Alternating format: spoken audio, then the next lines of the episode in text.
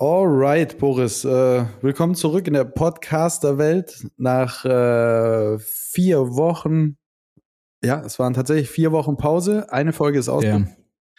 Yeah. Ähm, sorry an tatsächlich die paar ZuhörerInnen, denen das aufgefallen ist und die danach gefragt haben, was los war. Ähm, Grund war, einem von uns beiden äh, hat die Stimme verschlagen an einer mm. Stelle. Ähm, und äh, dann haben wir gesagt, wir haben lang überlegt, können wir das machen, können wir das nicht machen und haben dann gesagt, okay, wir haben jetzt ein Jahr lang fast ohne Pause durchgezogen, ganz egal, wie es uns ging, ganz egal, wo wir waren. Äh, und dann haben wir gesagt, wir können das machen, wir können es den ZuhörerInnen zumuten.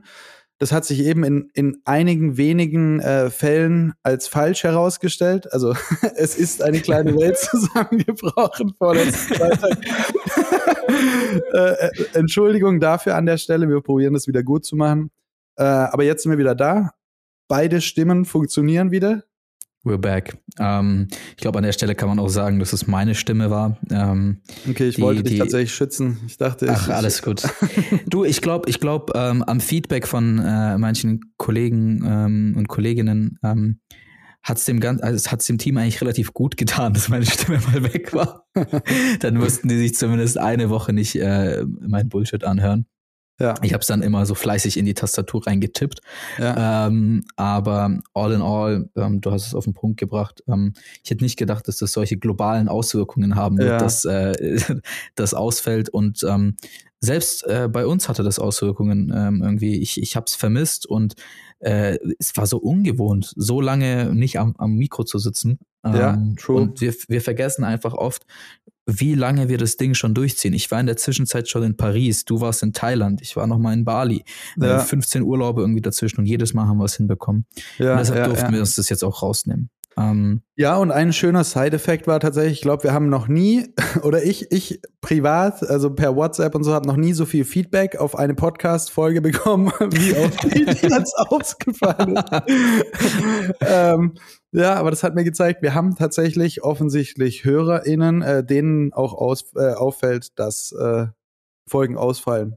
Und das war schön. Ja, und, und das ist, das ist ein schönes Gefühl. Ähm, wir haben ja auch jetzt beim, beim letzten ähm, Capsule-Event ähm, kam ja auch die Frage, glaube ich, äh, von, von Gästen von dir, äh, wann nächste Podcast-Folge und um Absolut. was es geht. Ja. Fand ich, fand ich auch mega, äh, mega nice.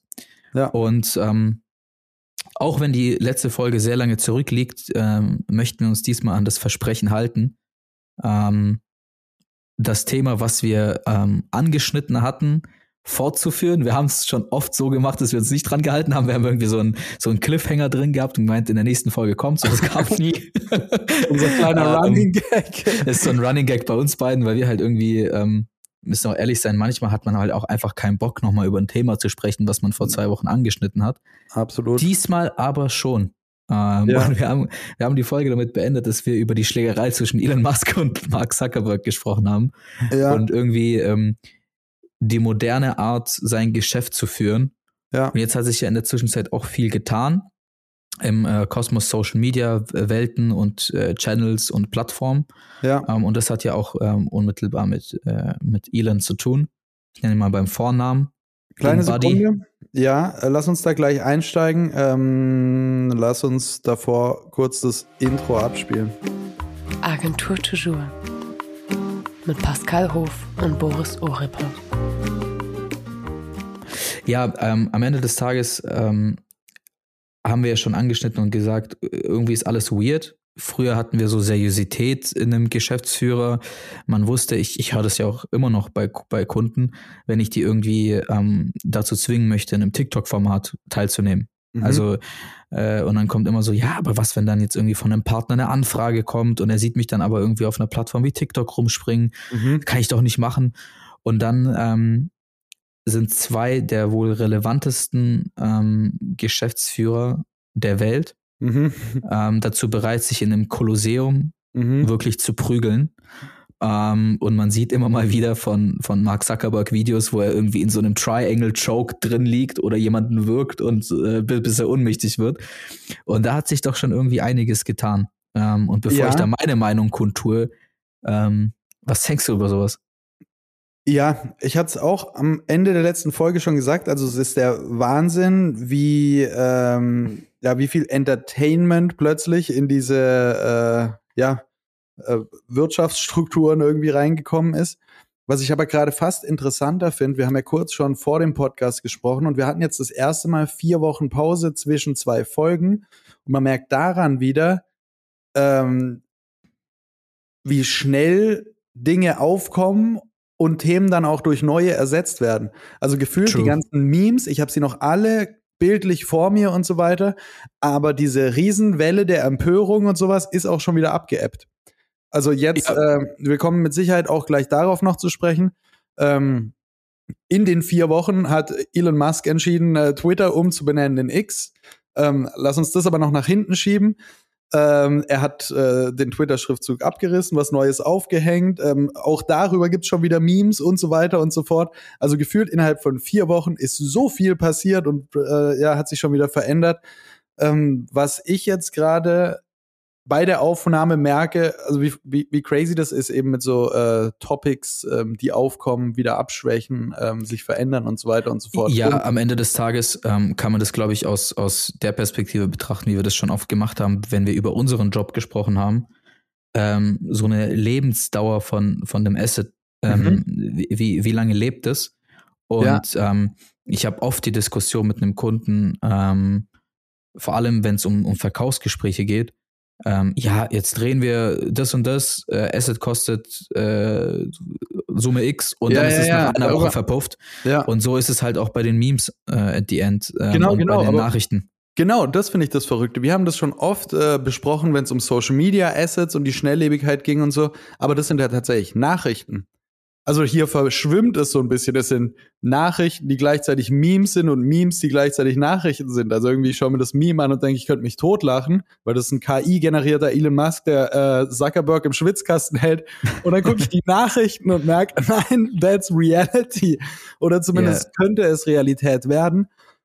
Ähm, und zwar eben auf eine auf einer sehr, sehr humorvollen, lustigen Art und Weise geht es immer noch um relevantes Weltgeschehen auf, äh, dem, auf, auf dem Planeten so. Also es ist naja. ja nicht so, dass es jetzt nur funny wäre oder sowas, sondern das hat massive Auswirkungen auf irgendwelche ähm, ja, Aktienkurse, auf äh, Arbeitsplätze, auf Unternehmen, auf äh, Menschen, die mit den sozialen Netzwerken arbeiten und so weiter und so fort.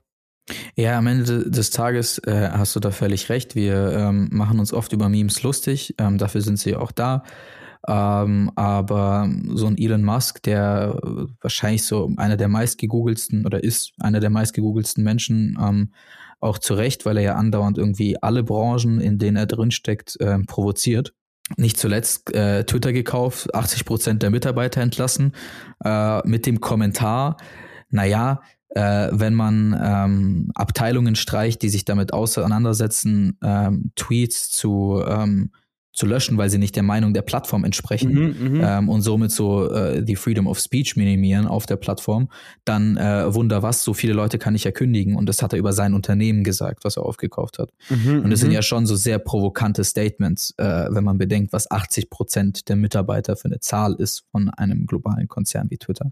Absolut. Und ähm, dann äh, diese Kolossierungsgeschichte ist ja da daraus entstanden, dass ähm, Threads, also die neue Plattform von Meta, mhm. äh, über die übrigens auch keiner mehr spricht. Äh, ja, Finde ja, ich, auch, find ich auch geil irgendwie. Wir haben darüber über letzte wir auch beide, haben wir schon drüber gesprochen? Ja, ja also ja. Wir, haben, wir, wir haben kurz angeschnitten, dass das halt, ähm, ich glaube, die erfolgreichste, das erfolgreichste Launching von einer Social-Plattform ja, jemals war. Ähm, die hatte innerhalb von äh, Stunden so viele ähm, User wie, glaube ich, was war's? Was war die letzte Plattform, die äh, online war oder viral gegangen ist? TikTok, oder? Was ich glaube, es war TikTok. Also die ja, haben auf jeden Fall ja. alles überholt, was man überholen kann. Ja. Ähm, und jetzt sitzen wir nach einer vierwöchigen Pause und wirklich keiner spricht darüber. Ähm, ich habe es ja auch noch nicht einmal aufgemacht nach, äh, nach der Aufnahme. Ja. Ähm, ich weiß nicht, ob die genutzt wird, aber ähm, ich glaube, für uns äh, Agenturmenschen ist sie auf jeden Fall oder hat sie aktuell einfach keine Relevanz. Ja, noch nicht. Also ist ja in Europa noch gar nicht freigeschalten, aber ich weiß jetzt auch gerade nicht, wie da der Stand in den USA oder in anderen äh, Ländern ist. Ob das da jetzt gerade massiv an Relevanz gewinnt oder ob das halt sowas war wie na, wie hieß nochmal diese Audio-Plattform, die mal kurz aufgeploppt ist, die auch einen sehr, sehr großen Hype hatte. Äh, die die Corona-Erscheinung. Ähm, ja. Äh, na. Ja, wir wissen es nicht mal mehr. Wie hieß es denn? Clubhouse. Clubhouse, äh, ja. Vielen Dank, Pascal. Sehr gerne. ähm, genau, auf Clubhouse, was ja auch so eine, äh, ja, eine, eine Bubble war im Endeffekt. Sehr, sehr viel Hype für irgendwas, was absolut, äh, absolut keine nachhaltige äh, Daseinsberechtigung offensichtlich hatte. Oder ich weiß gar nicht, ob sie. Leider, ich, ich fand, ich habe die Plattform gefeiert, ich habe sie genutzt. Also ich fand's cool, weil man halt auf einmal so viel Zeit hatte zu Hause Mhm. Ähm, und du hast dich trotzdem sehr viel mit Leuten dadurch austauschen können und auch mit Leuten, die du nicht kennst. Und da sind dann so Communities rausgewachsen. Das fand ich bei der Plattform sehr erfrischend. Das mhm. habe ich auch schon lange nicht äh, erlebt gehabt. Ähm, dass aus, aus Talks, aus Interessensgruppen Communities rauswachsen, die sich aktiv miteinander unterhalten und Diskussionen ja. führen, ja. ohne dass was im Nachgang da bleibt. Also ja. man hat ja immer irgendwie ein Medium, was irgendwie aus einer Diskussion entsteht oder aus einem Gespräch, wie bei uns ist der Podcast. Da ist ja alles, das war einfach nur ein Gespräch und keiner hatte das Ziel, irgendwie danach was damit zu machen absolut Idee und Konzept und äh, Sinnmäßigkeit äh, dieser App will ich ja auch gar nicht in Frage stellen, sondern bei jedem sozialen Netzwerk geht es ja einfach nur darum, schafft man es langfristig genug User für diese Plattform yeah. und für die Funktion zu begeistern und nur dann ist sie überlebensfähig, weil jede Plattform, die einfach eine zu geringe Anzahl an aktiven Usern hat, ähm, verliert halt ihre Daseinsberechtigung, ja, weil, weil eben die Substanz fehlt dahinter. Und offensichtlich hat sie es nicht nachhaltig geschafft, äh, sich zu verankern. True. Und jetzt ist halt äh, wieder irgendwie diese Dynamik. Ähm, Gerade streitet man sich noch über Threads und äh, zack kommt irgendwie zwei Wochen später ähm, ein neuer provokanter Move von, von, von Elon Musk. Ähm, und wir sprechen über eigentlich eine ganz neue Plattform. Ähm, über, über X. Ähm, ich weiß nicht, ob man das jetzt so ausspricht. X, X. Ähm, äh, I don't know. Er hatte irgendwie schon immer so eine, so eine Liebe mal, zu einfach Buchstaben. Elon Musk sagt nicht X. du weißt es nicht, er hat sein, er hat sein Kind nach einer Zahl benannt ja, oder glaubt nach, einer nach einer Rakete. Also, ja, ja, ich habe auch gehört, ähm, tatsächlich, er liebt ja irgendwie, das ist sein Lieblingsbuchstabe oder sowas. Auch schon wieder so ein random Fact. Warum weiß die, also warum kann man das rausfinden? Und wer zur Hölle hat einen Lieblingsbuchstaben so?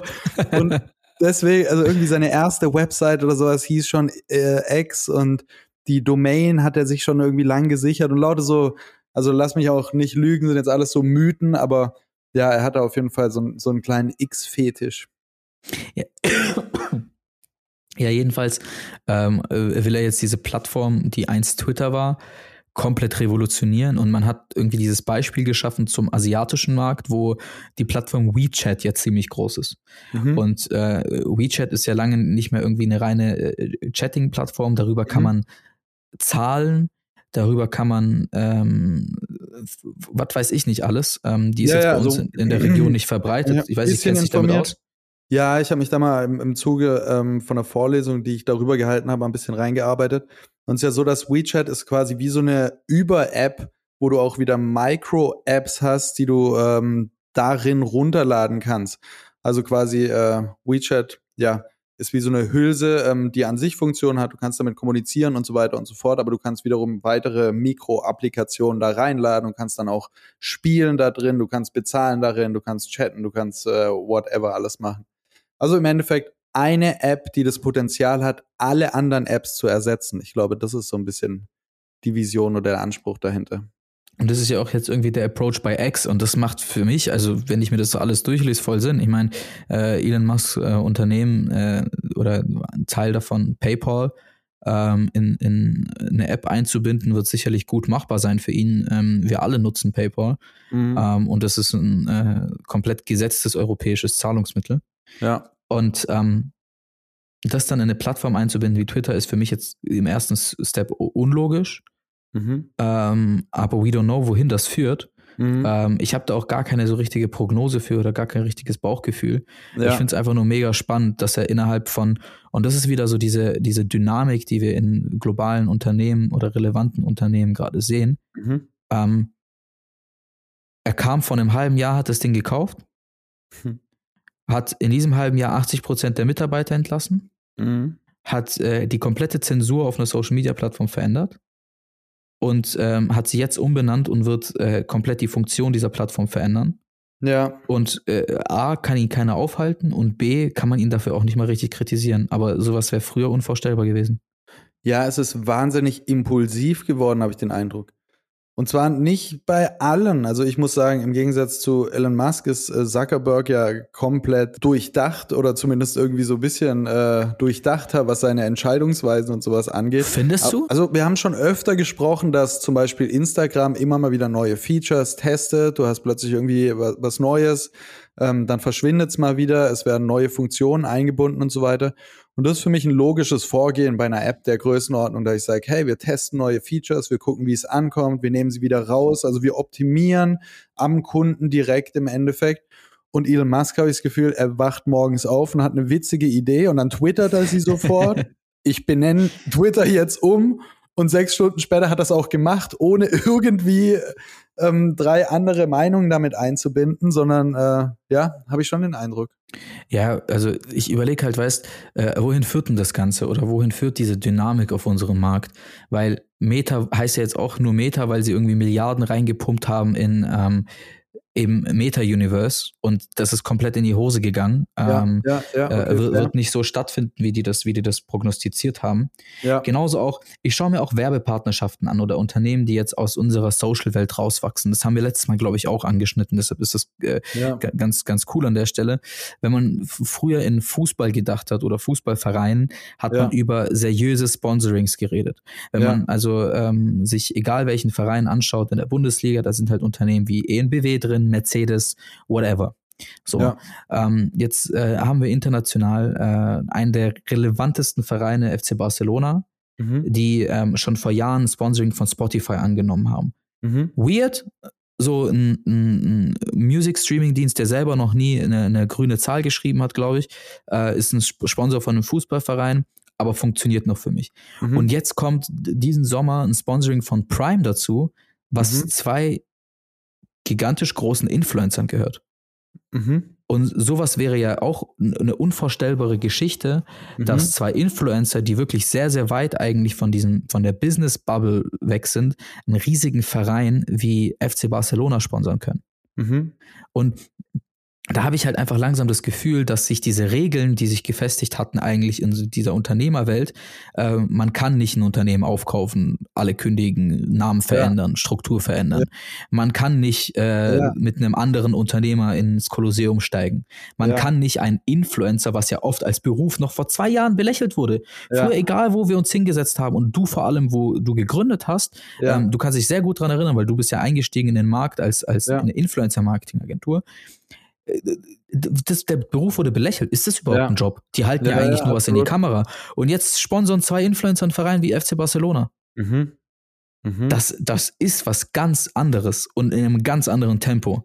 Und ähm, um wieder vielleicht auf unsere Agency-Bubble zurückzukommen, ähm, ich glaube, das ist jetzt langsam so ein Proof of Concept, dass die Dynamik, mit der wir arbeiten können, einfach so ist, wie sie ist und wir müssen es annehmen und wir können es nicht mehr ausbremsen. Ja, ich meine, was doch, äh, um jetzt mal eine These ins Spiel zu bringen, was doch die sozialen Netzwerke hervorgebracht haben und dann auch darauf aufbauend oder daraus resultierend ähm, die ganzen InfluencerInnen, und ich rede jetzt in erster Linie mal von den, von der Vielzahl an Lifestyle-Influencern, sage ich mal. Also nicht mhm. Leute, die irgendwie krasse Technikvideos vorstellen oder die Blogs zu irgendeinem Special Interest Thema führen oder sowas, sondern viele Leute, die einfach nur ihr Leben zur Schau stellen und witzig sind oder provokant sind oder wie auch immer, haben einfach gezeigt, dass heute mehr denn je ähm, Entertainment zur Währung wird. Also du, du, du musst einfach nur irgendwie die Leute entertainen und aufmerksam, äh, Aufmerksamkeit auf dich ziehen und damit kannst du erfolgreich werden. Und mittlerweile ist es, glaube ich, auch bei den, bei den Konsumenten irgendwie gelernt. Also man überlegt sich halt, okay, wo richtet, richtet man sich seine Aufmerksamkeit drauf? Und äh, diejenigen, die sie abbekommen, können daraus in irgendeiner Form Geld machen. So. Und das spiegelt sich oder schwappt jetzt langsam auf alle möglichen anderen Bereiche über, dass ich eben auch den Eindruck habe, ja, plötzlich kannst du ein Unternehmen wie äh, Twitter oder Tesla führen wie der größte Scherzkeks auf der Welt. Und die Leute finden es geil, ist so geil. Guck mal, was der macht. Also ich meine, ist ja immerhin, was man nicht vergessen darf, egal ob positiv, negativ, ist es ja jedes Mal ein unfassbarer Media Value, den Elon Musk oder für Twitter oder wie auch immer generiert. Also Aufmerksamkeit ist ja einfach per se schon eine Währung, die nicht verkehrt ist, wenn man davon jede Menge besitzt. Haben Elon Musk äh, gezeigt, hat aber auch Andrew Tate zum Beispiel gezeigt, über den wir auch schon gesprochen haben. Also wenn du die Aufmerksamkeit hast, dann kannst du sie nutzen, um irgendwas zu machen, reich zu werden, whatever. Ja, hat ja auch Donald Trump gezeigt. Ich glaube, er war einer ja, der ersten. Ab, äh, äh, absolut im Endeffekt, um nicht nur Entertainment zu sagen, wenn du jetzt gerade Donald Trump einwirfst, es wird auch alles populistischer im Endeffekt. Weil es hochkomplexe Vorgänge wie ein Unternehmen umstrukturieren ist einfach wahnsinnig kompliziert und whatever. Aber ein Elon Musk kommuniziert es nicht so, sondern er geht raus und sagt so, ich mache das jetzt so. Und dann können die Leute sagen, sie finden es gut oder sie finden es nicht gut, aber es ist einfach sehr, sehr äh, komprimiert und irgendwie runtergebrochen auf äh, ja das absolut absolute Minimum so. Ja, ich habe halt, ich muss, ich muss es an der Stelle halt einfach ein bisschen kritisieren, weil ich habe das Gefühl, wir verlieren das Wesentliche auf diesen Plattformen mhm. aus dem Auge. Mhm. Und ähm, vielleicht bin ich da ein bisschen pessimistisch, aber so, so bin ich ja grundsätzlich sehr oft. Ähm, ich äh, bin in letzter Zeit sehr viel auf TikTok unterwegs, privat mhm. auch. Also ich äh, äh, ziehe mir das wirklich, ich, die Plattform hat mich. Mhm. Ähm, und irgendwie äh, scheucht mich der Algorithmus immer so in politische Richtungen. Ähm, mhm. ich, mein, ich bin ja auch politisch interessiert, ähm, sind wir beide, deshalb wird es ja auch immer so zum Thema. Mhm. Und ähm, so Trump mal beiseite, ähm, der hat jetzt, glaube ich, aktuell nicht die größte politische Relevanz. Mhm. Ähm, wir haben jetzt über Influencer-Produkte gesprochen, die die erfolgreichsten Produkte weltweit werden. Ich meine, Prime ist ja äh, äh, erfolgreichste Getränke, äh, Supplement Brand, nicht Supplement, wie heißt das? Ähm, äh, Nutrition Drink, mhm. glaube ich, ähm, in, auf dem amerikanischen Markt ähm, zumindest. Äh, bei uns auf dem deutschen Markt kommt gefühlt jeden äh, Monat irgendwie ein neuer Influencer-Drink raus und wird zum erfolgreichsten. Ob es nicht Shirin David war, äh, Kapi oder jetzt Montana Black. Und ähm, das sind ja alles gigantische Umsätze, die die erzielen. Ähm, gleichzeitig aber, wenn wir das jetzt mal alles beiseite nehmen und da kurz politisch denken, mir wird seit jetzt einer Woche angezeigt, wie sich äh, ein gesamter Kontinent auf TikTok positioniert hat. Und ich weiß nicht, ob du diesen, diesen, äh, äh, das auch alles mitbekommen hast, gegen quasi die EU und die NATO und was weiß ich. Nee. Ähm, das mhm. ist diese Mobilisierung. Also die, die Russland hat den Gipfel mhm. ähm, mit allen, also den meisten afrikanischen Staatsoberhäuptern mhm. ähm, und äh, haben sich quasi getroffen. Mhm. Putin und alle Präsidenten dort. Und es gibt jetzt auf TikTok eine Riesenkampagne ähm, dazu, ähm, wo alle möglichen Staatsoberhäupter eben von diesen afrikanischen Ländern äh, mhm. sich positionieren und Statements abgeben. Wir sind okay. gegen Frankreich, wir sind gegen koloniale Imperialismus, whatever ja. und so. Ja. Ich will jetzt da auch gar nicht zu politisch werden und da meine ja. Meinung zu sagen. Ja, whatever. Das ist, wie gesagt, das ist gar, nicht, gar nicht gesehen, muss ich mir mal anschauen. Ähm, das ist jedes zweite Video, was bei mir gerade aufploppt. Okay, ähm, ja. Vielleicht, weil ich es mir dann auch reinziehe, aber ähm, ich, ich will da gar kein politisches Statement abgeben. Das ist ja auch gar nicht Sinn und Zweck dieses Podcasts. Aber mhm. ähm, wie wie mächtig ist TikTok in diesem Fall, ähm, da eine politische Meinung und Tendenz abzugeben und wie heftig ist es, dass mittlerweile Politik so einen Einfluss auf diesen Plattformen nimmt. Mhm. Und dann wiederum gibt es ähm, Unternehmer wie Elon Musk, die genauso eine Plattform komplett verändern könnten. Mhm. in ihre Richtung formen könnten. Ähm, und ich glaube, wir verzerren damit mittlerweile so ein bisschen dieses, diese Daseinsberechtigung von einer Social-Media-Plattform mhm. dass Menschen untereinander interagieren. Mhm. Und mittlerweile sind das eher globale Konzerne, die mittlerweile unter, äh, die, die untereinander agieren, Politiker, die untereinander äh, agieren und reagieren, aber nicht der Konsument per se von dieser Plattform, sondern wir konsumieren mhm. nur noch, wir teilen gar nicht mehr mit. Weißt du, wo ja, ich hin möchte? Ja, ja, ja, ja. Wenn, ja, wenn, ja. wenn ähm, früher eine, eine Community oder eine Instagram-Plattform daraus bestand, dass man mitgeteilt hat, hören wir aktuell nur noch zu. Ja, voll. Stimmt spannender Punkt. Also ja, absolut. Ich war äh, jetzt die letzten Wochenenden viel unterwegs, äh, hatte, war auf einer Hochzeit, äh, auf einem Geburtstag und habe viele alte Freunde mal wieder getroffen und so. Und habe auch gemerkt, früher angefangen bei Facebook und dann Anfänge von Instagram, da war es tatsächlich so, ich habe meinen Freunden gefolgt und habe deren Urlaubsbilder und hier so, weißt du, dieser Anfang von Instagram Food Porn und da hat man das noch so alles ein bisschen belächelt. Aber im Endeffekt haben schon Menschen aus meinem Umfeld Sachen hochgeladen und ich habe die dann geliked oder habe mich drüber lustig gemacht oder wie auch immer oder mhm. fand es nicht cool oder egal wie. Und mittlerweile ist es tatsächlich so, es gibt eine, also wer schon viele Follower hat oder sowas, es gibt eben Creator, mhm. die die Plattform bespielen, aber kaum noch jemand aus meinem Umfeld postet jetzt viel. Right. Also Stories yeah. noch so ein bisschen vielleicht, aber selbst das nimmt sogar irgendwie ab. Aber dass jetzt jemand einfach sagt, ich hatte heute einen schönen Abend und ich mache da jetzt einfach so ein Posting draus, not gonna happen. Sondern und eben tatsächlich. Das finde ich, ich ja so. Ja, ja, das war ja früher echtes Ding. Äh, ich mache Instagram auf, eben habe so meine Freundesliste, sehe, was die machen. Heute mache ich Instagram auf und habe eine Reihe Meme-Pages, habe Influencer, die ich nicht kenne, folge irgendwelchen Unternehmen, bekomme darüber ein bisschen was mit. Also ja, true that. Absolut. Und das ist ja, das ist ja, glaube ich, auch so ein bisschen Teil von diesem UGC-Movement. Ey, da schließt sich gerade ein Riesenkreis in meinem Kopf. Ja, äh, ja, ja. War mega spannend. Äh, ich habe diese Gedanken die ganze Zeit im Kopf und wenn ich gerade mit dir darüber spreche, dann mhm. fängt das an, sich zu öffnen. Ähm, ich glaube, das hat auch ein bisschen was mit diesem UGC-Movement zu tun, wo ich ja nicht mhm. der größte Freund bin. Mhm. Es gibt mhm. ja mittlerweile Plattformen, die ähm, B2B-orientiert sind, ja. ähm, wo man sich ähm, Creator quasi einkaufen kann, die User darstellen sollen. Sprich, ähm, du schickst äh, wie früher an einen Influencer Produkte raus, nur an einen Menschen, der eben keine Reichweite hat. Und das soll ja, ja. dann User-Generated Content sein. Ja. Ähm, wenn mich ein Kunde nach solchen Plattformen fragt, sage ich halt ganz klar, meine lieben Freunde, das sind keine User. Das ja. sind einfach nur am Ende des Tages Menschen, die auch Influencer darstellen sollen, nur ohne Reichweite und ihr setzt ja. den Content auf eurem Kanal ein. Das ist ja. nicht der Sinn und Zweck von User-Generated Content. Ja. User-Generated Content kannst du nicht einkaufen. Ja. User-generated Content passiert. Deshalb ja, ist ja, es ja, ja. Äh, also, ja. und das ist aber gerade ja ein Riesenhype. Das ist ja, quasi Influencer, Creator, jetzt spricht jeder über UGC. Wir müssen UGC dem Kunden andrehen und anbieten. Ja. Ähm, ja, ja, das ist ja, ich meine, das U in UGC steht ja eben für den User. Right. Also quasi für den Konsumenten in dem Falle jetzt. Äh, aber sobald jemand da steht und sagt, hallo, ich biete das an, dann ist es generated Content. Also dann können wir das Richtig. da rausstreichen und dann ist es äh, ja einfach und, Content und, von einem Laien halt. Ja. Und wir analysieren ja schon seit Tag eins dieses Podcastes irgendwie die, die Geschwindigkeit unserer Branche. Mhm. Wir haben schon sehr oft äh, bei unseren Themen immer gesagt, ja, das ist schneller, das ist schneller, das mhm. ist schneller. Und jetzt aus der Vogelperspektive ist, glaube ich, die Entwicklung nach einem Jahr wenn, wenn wir uns das jetzt genau anschauen, mhm. dass aus, aus dem Creator-Thema und der Content-Generierung rausgewachsen ist, dass Menschen auf den Social-Media-Plattformen anfangen, nur zuzuhören. Ja. Und äh, die Leute, die was veröffentlichen, werden mhm. jetzt zu UGC-Creator. Ja.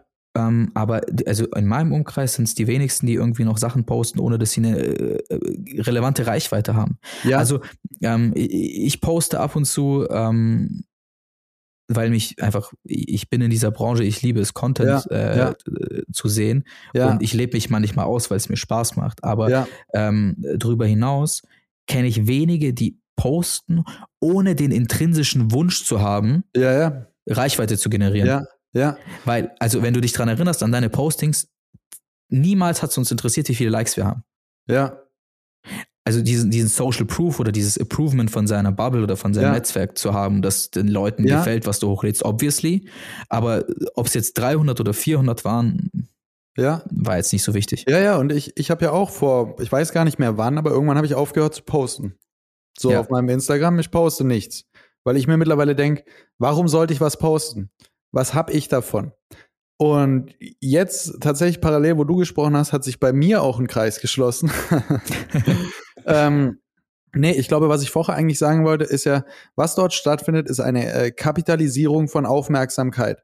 Und ähnlich wie auf, äh, wie, wie es mit Geld und Finanzmitteln ist, man sagt ja, wenn du Geld hast, ist es viel leichter, noch mehr Geld zu generieren, wie wenn du kein Geld hast, dann ist es super schwer, da irgendwie mal anzufangen. So. Und ich habe den Eindruck, ja. auf Social ist mittlerweile auch so, dass Menschen, die schon sehr viel Aufmerksamkeit haben, die können sich immer noch was Neues auf einfallen lassen, um noch mehr Aufmerksamkeit zu generieren. Siehe Elon Musk zum Beispiel, der im Endeffekt nur irgendwie morgens eine lustige Idee haben muss haut es raus und die Welt, also wirklich die Welt dreht durch und es geht durch alle Medien. Und so sitze ich halt vor meinem Smartphone und denke, ja gut, was soll ich denn da jetzt? Kein Mensch braucht das, was ich mache, so deswegen fange ich gar nicht mehr erst an. Ja, oder auch, ähm, wenn du die Plattform dann nutzt, dann ist nicht mehr dein Wunsch, irgendwie mit Menschen zu interagieren, mhm. sondern möglichst schnell mit den Menschen, die dich anschauen, Geld zu verdienen. Und, ja, ja, also ja, und, selbst, und auch. Mh.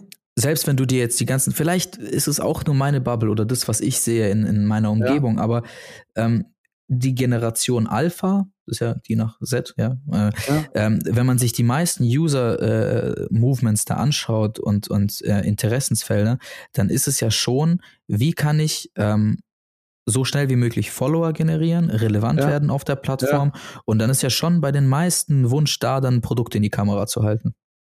Und das ja, ist oder, inflationär. Oder, oder, also, oder, oder, oder, ja, ich denke, da gibt es verschiedene Begriffe, die im Endeffekt alle aufs Gleiche rauslaufen. Sei es, man will Fame werden, man will Geld damit verdienen, man will selber eine Brand werden, whatever. Aber genau, hat alles einfach irgendwie so, plötzlich so ein äh, so, eine, so einen Business-Anspruch bekommen.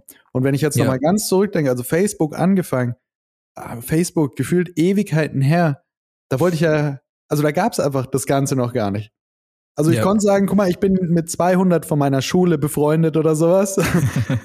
also ich meine, da hat man schon Anfänge gesehen. Weiß plötzlich waren da Leute dabei, die kenne ich vielleicht nur vom Sehen, denen habe ich noch gar nicht Hallo gesagt, aber ich habe mich jetzt schon mal mit denen befreundet so. Aber das war die Base damals und dann habe ich was hochgeladen und dann liken das irgendwie 30 Leute von meiner Schule. Und mich freut es ja. halt irgendwie, wenn Selina das auch noch liked, so. Ähm, weil. Hm. Your, your, your, previous crush. Äh, Nein, du bist also. An der Stelle. ähm, nee, äh, da war eben noch ein persönlicher Bezug zu den Leuten da, die das liken. Und das hat ja mittlerweile komplett abgenommen. Also wenn, wenn ich auf Instagram was hochlade und es liken nur die Leute, die ich kenne und sowas, das ist ja quasi, also das ist ja, äh, die unterste Stufe von Instagram. Der nächste Schritt ist, nein, nein, ich muss massiv viele Leute erreichen, die ich überhaupt nicht kenne, von denen ich überhaupt keinen blassen Schimmer habe, wer das ja. ist und so weiter und so fort. Und TikTok hat es ja im Endeffekt durch diese Algorithmusgeschichte noch auf einen neuen Gipfel gebracht, weil über Instagram lief es ja noch mal so, ich mache mir einen Account, ich fange Sachen hoch äh, an hochzuladen und zumindest in der Anfangszeit sind es halt deine Freunde und Bekannten, die das irgendwie liken. Mhm. Durch den TikTok-Algorithmus hast du den Shortcut eingebaut. Ich brauche überhaupt keine Freunde und Bekannten, die irgendwas von mir liken, sondern es kann einfach passieren, dass zwei Millionen komplett Fremde mit meinem Account äh, reagieren und dann hast du diese persönliche Ebene, diesen menschlichen Bezug eigentlich komplett rausgenommen. Ja. Ja. Absolut. Und äh, das ist so, das ist für Social Media eigentlich sehr zwecks, zweckentfremdend. Also allein, weißt, wenn ich manchmal über KPIs spreche mit Kunden mhm. und ähm, dann äh, spreche ich über so Paid Ads, ähm, mhm. die wir in letzter Zeit immer öfter und immer öfter äh, in-house machen. Ähm, und dann kommt irgendwie mit einem minimalen Budget, also noch dreistellig, mhm. generierst du eine sechsstellige Reichweite. Mhm. Und das war früher nicht möglich. Also früher ja, auf ja. Facebook ähm, wusstest Exakt. du, du generierst paar tausend Leute mit 100, 150 Euro, whatever. Und die Zahl ist ja über die letzten Jahre massivst gewachsen. Also deine ja. Reichweite, die du generierst, ist enorm. Ja. Dass man das alles filtern muss, bla bla bla. Ja. Menschen, die Paid Ads machen, wissen jetzt, worüber ich spreche. Ähm, aber trotzdem, was verkauft uns Meta aktuell? Verkauft uns eine Plattform oder Plattformen, wo wir mit 100 Euro 100.000 Leute erreichen können. Und das kann jeder auf diesen Plattformen einkaufen. Mhm. Sprich, jeder, oder jedes Unternehmen ist in der Lage, sich so eine Reichweite einzukaufen und somit auch hunderte, tausende Menschen mit mhm. diesen Inhalten auseinanderzusetzen. Ja. Das ist schon lange mehr keine äh, organische Social, Social gelenkte Plattform. Ja, ja, ja. Und was auch passiert, dadurch, dass sich das so entwickelt hat, ähm, dass es Menschen, glaube ich, in der Art oder wie sie sich dort darstellen, sehr, sehr exzentrisch macht. Also, weil früher hatte man ja nicht den Approach, Unbekannte zu bespaßen. Also ich wollte zwar vielleicht schon, dass mein Leben cool aussieht und dass ich auf meinen Fotos gut aussehe und so weiter und dass das Essen nice aussieht, aber das war ja an meine, meine Freunde irgendwie so gerichtet. Heute setzen sich ja Leute hin und überlegen sich äh, irgendwelche crazy Sachen, wie sie sich darstellen wollen, was sie machen wollen, um einfach random unfassbar viele Menschen zu erreichen. Also ich habe die ganze Zeit Jeremy Fragrance im Kopf. Wäre Jeremy Fragrance bei mir auf der Schule gewesen und hätte das gemacht, was er da macht, der hätte ein verdammt schweres Leben gehabt. Also das wäre einfach äh, auf dem Schulhof und so sehr schwierig geworden, to be honest. Aber er hat ja gar keinen Schulhof, das ist ihm komplett egal, sondern er erreicht halt irgendwie, was weiß ich, wie viele Millionen Menschen mit dem, was er macht und freut sich halt drüber, dass die Leute das klicken und anschauen, komplett ungeachtet davon, ob sie ihn jetzt deswegen persönlich mögen, cool finden, nett finden, mit ihm gerne abends abhängen, äh, weil, weil das irgendwie, äh, ja, weil er sich so darstellt. Schon verrückt. Ja, es, ist, es ist verrückt und ähm, ich habe einfach, weißt du, falls ein Kunde bei mir gerade zuhört oder ein zukünftiger Kunde oder whatever, wenn ihr bei uns anklopft und sagt, ähm, wir möchten, wir möchten moderne Kommunikation, dann äh, geht es bei uns nicht um vermeintlichen User-Generated Content, wo Menschen euer Produkt in die Kamera halten und aufgrund von Bezahlung überzeugt sind davon. Mhm. Sondern am Ende des Tages geht es darum, eine Community zu erschaffen, die sich für euer Produkt, Dienstleistung, whatever intrinsisch interessiert, weil es gut ist und weil es richtig kommuniziert wird. Mhm. Und äh, die Kommunikationsmethodik ist nicht irgendwie ein aufpoppender Trend, ähm, auf den man aufspringt, sondern empirisch. Äh, und äh, das, das wünsche ich mir tatsächlich auch, um meinen gedanklichen Kreis bisschen abzuschließen, ja. dass ähm, ich meine, wir haben auch so hyped irgendwie diese, diese Aufnahme gestartet mit X und davor ähm, war es äh, TikTok und welche ganzen Plattformen es am Ende des Tages gibt. Ähm, Im besten Fall wird es einfach ein gutes Werkzeug für uns darstellen oder ein besseres Werkzeug für uns darstellen, aber nicht mehr und nicht weniger. Und ich glaube, wir müssen manchmal, ähm, das ist auch echt wirklich gerade einer der ersten Learnings, die ich durch unseren Talk gerade im Podcast rausziehe und für mich auch für die nächsten Wochen mitnehme, ist, dass man sich vielleicht nicht von diesen Trends andauernd leiten lassen sollte, sondern sich back to the roots dran erinnern sollte, was man gerade macht. Weil ähm, ich weiß nicht, ob du das auch kennst. Manchmal sitzt du in einem Kundentermin drin und der Kunde sagt etwas und du lässt deine Gedanken damit mitlaufen und gehst mit dem Kunden mit, obwohl, wenn du länger darüber nachdenken würdest, mhm. dem eigentlich widersprechen solltest. Mhm. Ja, klar. Hast du sowas?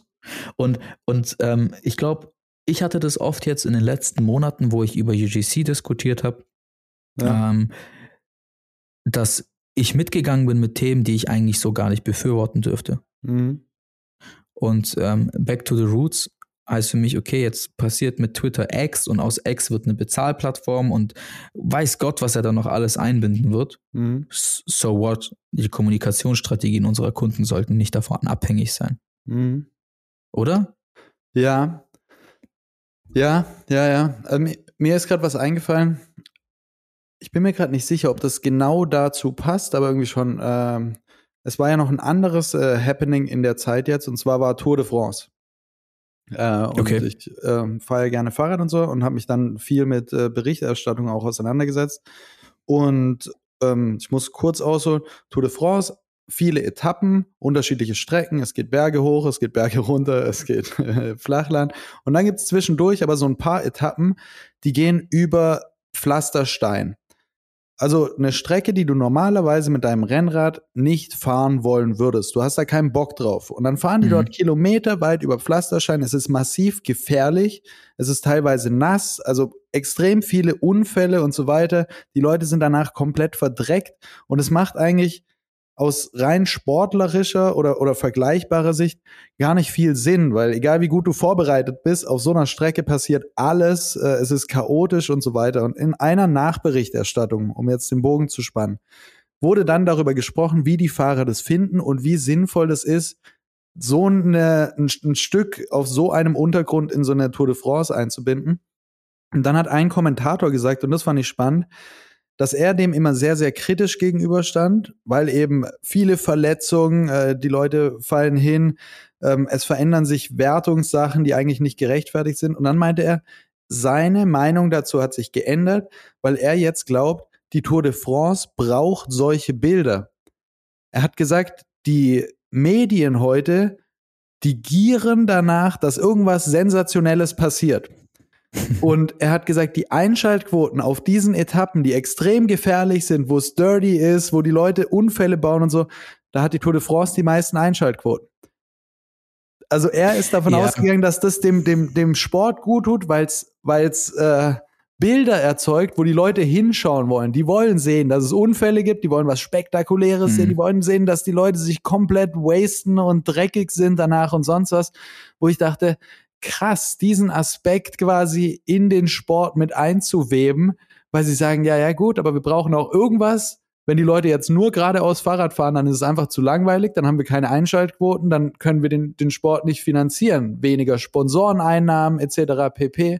Und deswegen sagt er, okay, er findet es mittlerweile gut. Was auch wieder dazu führt, alles klar, da ist eben schon so dieser Gedanke, was wollen die Leute sehen? Wir müssen auf die Fresse Content liefern in irgendeiner das, Form. Das matcht ja auch, das matcht ja auch am Ende des Tages mit ähm, YouTube und den Update von dem Update von YouTube vor, weiß nicht, vor einer längeren Zeit schon, dass sie anzeigen im Video, ähm, wo die meisten Zuschauer ähm, hinklicken.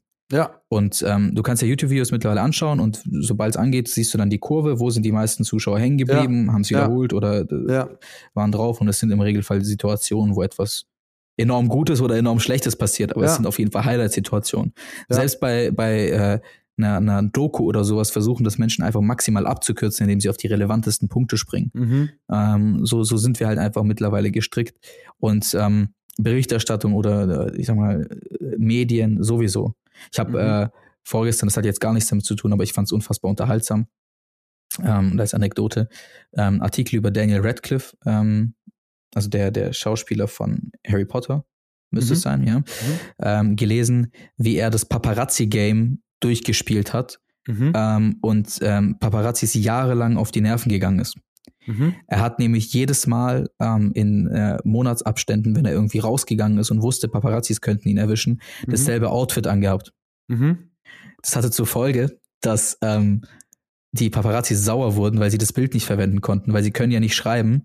Ja. Ähm, Juni, ähm, Daniel Radcliffe ist mit der und der aus. Ähm, ja. Und dann, äh, keine Ahnung, Juli, selbes Outfit, äh, er ja. ist mit der und der aus und dann denkt ja jeder, das ist am selben Tag. Was ist, was ist das für eine Berichterstattung? Ja, ja, ja. Ähm, das fand ich mega unterhaltsam, dass mittlerweile Menschen ähm, dazu gezwungen werden, ähm, uns selbst als Konsumenten ähm, auszutricksen und dann wiederum die Medien und Berichterstattung auszutricksen, um leben zu können. Ähm, ja. Selbes ja eigentlich mit dem Beispiel, das du gerade mit der Tour de France gebracht hast. Die lassen die armen Fahrradfahrer ähm, durch, durch Dreck und was weiß ich fahren, damit wir am anderen Ende äh, uns ja. dann aufgeilen, dass die Unfälle bauen. Ja. Ja, crazy, aber dann kommt man am Ende auch ein bisschen mal wieder bei so einem Henne-Ei-Prinzip raus. Also beziehungsweise nicht Henne-Ei, was war zuerst da, aber wenn man jetzt sagen möchte, wer ist schuld dran? Also irgendwie, wie du gerade schon gesagt hast, wir als User gieren danach und da nehme ich mich ja nicht mal mit aus. Also wenn ich jetzt heute auf Insta gehe und ich finde zufällig irgendjemanden, der quasi schöne Urlaubsbilder und Essensbilder wie 2015 postet, dann ist es für mich halt leider auch mittlerweile sehr boring und ich lasse ihm keinen mhm. Follow da, sondern ich will doch selber das krasseste Meme, irgendwie grenzwertige Crashes, äh, whatever. Also wir sind halt einfach komplett übersteuert und reizüberflutet.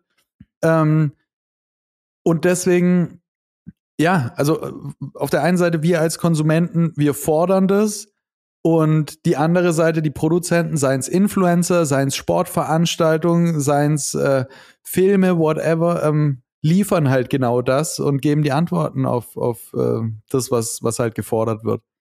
Von daher schwierig. Aber, aber so entwickelt sich ja im Endeffekt äh, unsere Welt leider mehr oder weniger in, in vielen Bereichen. Dass man sagt, man sieht eigentlich Entwicklungen, die jetzt, wenn wir, wenn wir ähm, mit einer Menge Menschen an einem Tisch sitzen, vermutlich alle nicht so ganz positiv sehen und irgendwie ist es aber auch nachvollziehbar und logisch, dass sich äh, die Entwicklung in diese Richtung fortschreitet.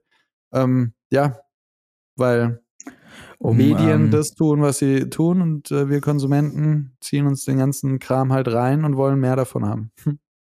Um den, um den Kreis vielleicht von dem gesamten Podcast zu schließen und auch das, was du gerade gesagt hast, Das Knäuel Wenn, meinst du? ähm, Alter, stimmt. Äh, wir, alle, wir, sind, glaube ich, alles losgeworden, was sich in den letzten ja. vier Wochen angestaut hat in unserem emotionalen äh, äh, ja, Gestrüpp. Ja. Ähm, aber ähm, um äh, Fahrradunfälle und äh, mhm. Daniel Radcliffe ähm, zu einem Punkt vielleicht zu bringen und damit aufzuhören, mit dem wir angefangen haben, wenn die beiden gegeneinander im Kolosseum kämpfen würden. Ja. Würdest du es dir anschauen?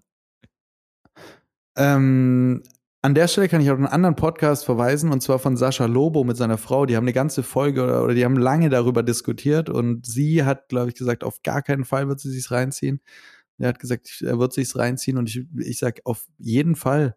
Also beziehungsweise, 100%. also ich würde sagen, ich, ich würde es mir reinziehen. Ich bin tatsächlich so ein Mensch, ich verpasse es dann im Zweifel einfach.